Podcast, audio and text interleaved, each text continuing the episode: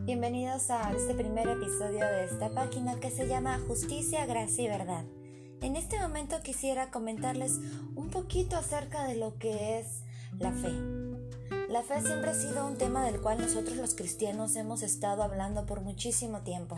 Incluso en Hebreos 11.1 nos dice muy claramente que la fe es la certeza de lo que se espera y la convicción de lo que no se ve. Incluso pudiendo sonar un poquito como trabalenguas, no nos hemos dado cuenta para poder desglosarlo un poquito más, pero hoy te voy a ayudar. Cuando en Hebreos está tratando esta parte diciendo que es la certeza de lo que se espera y la convicción de lo que uno no puede ver, es esa parte en donde pones a trabajar tu fe sin darte cuenta. ¿Por qué? Porque te estás imaginando algo. Por darte un ejemplo, Señor, yo quisiera una casa, sin embargo, no la tienes en ese momento. Pero cuando tú activas tu fe, tu mente empieza a procesar cómo quisieras esa casa. La quisiera tal vez de un piso, la quisiera de dos pisos, que tenga uno, dos, tres cuartos, dos baños, incluso una alberca.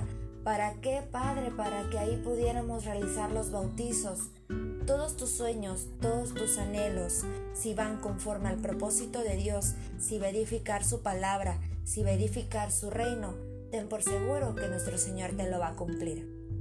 Cuando nuestros anhelos, cuando nuestros sueños van en contra de la voluntad de Dios, en contra de la edificación de su misma iglesia, lamentablemente ahí el Señor no te va a responder.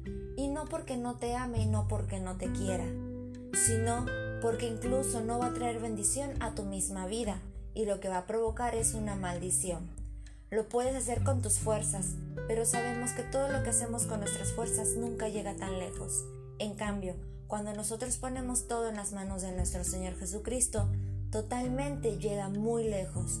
Es más, nuestra misión o nuestra visión y sueño de lo que nosotros tenemos va más allá cuando tenemos la mano de, nuestro Señor, cuando tenemos la mano de Dios. Es por eso que yo te invito a que actives tu fe, de que pongas tu confianza en nuestro Señor Jesús.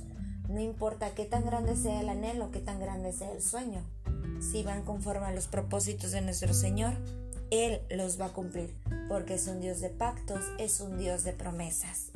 Muchas gracias y síguenos sintonizando en nuestras páginas de Facebook que se llama Justicia, Gracia y Verdad. Dios te bendiga. Paz de Cristo, hermanos. Me tocó la lección 1 que se llama El carácter forjado por el fruto del Espíritu.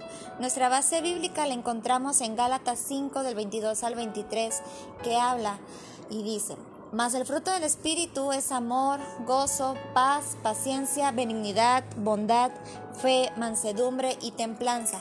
Contra tales cosas no hay ley. En esta lección nos vamos a, vamos a aprender y nos va a enseñar cómo el apóstol Pablo nos dice que el Espíritu, que el Espíritu Santo es libertad, más el legalismo es una esclavitud. porque Ya que maneja la parte de contra tales cosas no hay ley. Sin embargo, a lo que hace referencia el apóstol Pablo a esta, a esta parte cuando estaba hablando en Gálatas, dice de que nosotros como cristianos debemos andar sometidos por el Espíritu Santo, no dejar que lo que son los deseos de la carne puedan invadirnos y puedan dominar sobre nosotros, sino que sea el Espíritu de Dios para que nos ayude. Pero ¿cómo podemos hacer eso? Dice también en la parte 1 que las, las obras de la carne, Andar en el Espíritu es tener una vida dirigida completamente por el Espíritu Santo como una segunda naturaleza, la naturaleza de los hijos de Dios, ya que también pues una naturaleza humana es andar también con una moral y una ética buena, una ética intachable, que curiosamente también obviamente va de la mano, aunque muchos no quisieran, de lo que es el carácter de Jesús, el carácter del cristiano nos exhorta y nos invita que no tenemos que satisfacer los deseos de la carne y nos da la explicación del por qué. Dice que porque el deseo de la carne es contra el espíritu y el espíritu es contra la carne y estos se oponen entre sí para que no hagáis lo que quisierais. Es decir, no podemos tener en nuestro corazón la satisfacción de la carne y al mismo tiempo el Espíritu Santo. Definitivamente ellos dos no pueden habitar en uno solo. O tiene que estar el Espíritu Santo o tiene que estar entonces la satisfacción de la carne. Y también en donde, el, y, esta parte también está muy apegada cuando habla eh, Juan en el libro de Apocalipsis de que el Señor dice que puede ser frío o caliente, pero no tibio, porque si eres tibio te va a vomitar de su boca, porque simplemente no le va a agradar, no le gusta, no sabe bien que es preferible incluso que nosotros seamos fríos. ¿Por qué? Porque hay una posibilidad de que podamos calentarnos por medio del fuego del Espíritu. Sin embargo, nosotros tenemos que buscar cómo someternos, cómo someter nuestro espíritu para que no pueda darle satisfacción a la carne. ¿Cuáles son algunos de esos pecados que menciona? Esos, esos pecados de la carne que Pablo dice en Gálatas, bueno, está entre el adulterio, fornicación, inmundicia, lascivia, idolatrías, hechicerías, enemistades, pleitos, celos, iras, contiendas, disensiones, herejías, envidias, homicidios, borracheras, orgías y otras cosas más que definitivamente no le agrada al Espíritu, porque son las cosas que van en contra del carácter de Jesús.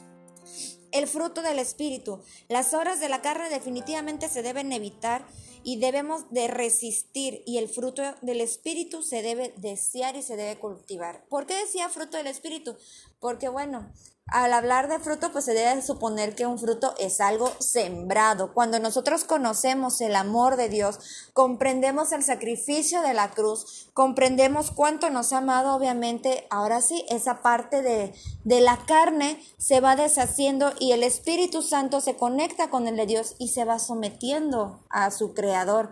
Obviamente, hay que regarla. ¿Y cómo vamos a regarla? Por medio de la oración, del ayuno, que son dos fuerzas muy principales y fuertes para someter a tu carne y que no caiga en cualquiera de los pecados que menciona Pablo.